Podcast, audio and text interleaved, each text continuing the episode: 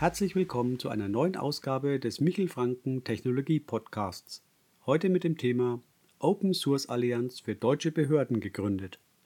Viele Unternehmen und Institutionen verwenden Microsoft-Produkte für ihre IT, da es lange eine Art Industriestandard gab. Doch seit die Daten zunehmend von lokalen Speichermedien in die Cloud wanderten, entstanden juristische Probleme, wo die Daten gespeichert sind und wo sie gespeichert werden müssten.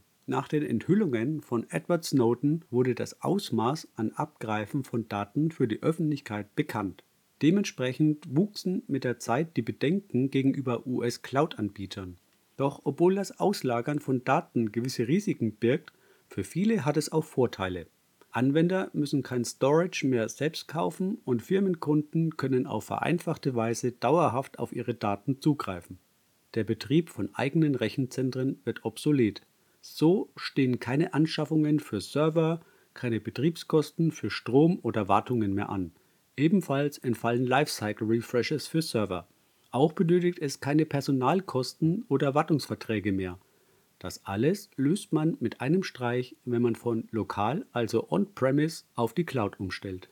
Um Bedenken hinsichtlich der Frage, wo die Daten liegen, wer die Daten verwaltet, zu entkräften, gründeten sich Unternehmen, die quelloffene Cloud-Services anbieten. Drei solcher Anbieter haben sich nun zusammengetan und die Sovereign Productivity Suite SPS ins Leben gerufen. Zu den Gründungsunternehmen gehören Nextcloud, OpenExchange und Univention. SPS integriert quelloffene Software aller drei Partner. Dies umfasst ein Portal für einfachen Zugriff auf E-Mails, Kontakte, Kalender und Aufgaben. Zum sogenannten Personal Information Management kommt noch die Funktion der Online-Dateisynchronisation und Dateifreigabe, ebenso wie Chat- und Videokonferenzen.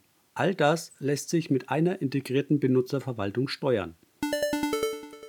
Cloud oder On-Premise. Kunden haben die Wahl, ob sie die Produkte lieber selbst hosten oder auf einen in Europa gehosteten Cloud-Stack betreiben möchten. Wo die Daten liegen, sollte daraus klar hervorgehen. SPS erwartet, dass kleinere Kunden eher die gehosteten Lösungen, während größere Kunden eher die On-Premise-Lösung nachfragen werden. Beide Kundengruppen sollen entsprechend profitieren auf größere Kunden, die im eigenen Rechenzentrum hosten, kommen keine externen Cloud-Hosting-Kosten zu. Kleinere Kunden, die in der Cloud hosten, sollen von schnellen Produktanführungen profitieren. Inwiefern sich dieses Konzept am Markt erfolgreich erweist, muss sich noch zeigen.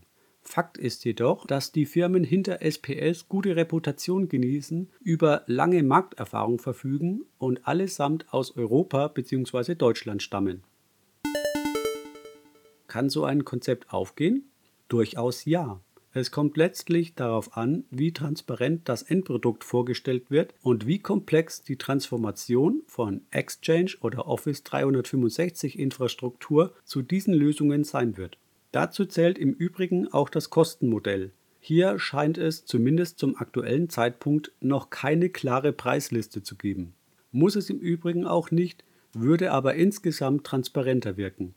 Es ist jedoch meiner Meinung nach begrüßens- und wünschenswert, wenn Behörden in Deutschland mehr das Vertrauen in die eigene Wirtschaft und die eigene IT-Schlagkraft setzen würden, statt blind einem längst verstaubten Mythos eines überholten Industriestandards nachzurennen.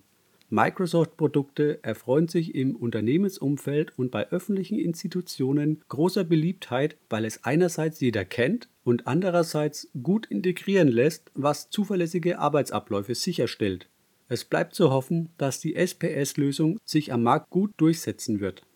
Dieser Beitrag wurde im Übrigen unabhängig erstellt und erfuhr keine Sponsoring oder sonstige finanzielle oder in irgendeiner Form geahndete Unterstützung durch eines der drei genannten Unternehmen. Das war der heutige Michel Franken Podcast. Dienstag ist Podcast-Tag. Anregungen oder Ideen gerne per Mail an podcast.michelfranken.de. Vielen Dank für die freundliche Aufmerksamkeit und bis zur nächsten Ausgabe. Ciao!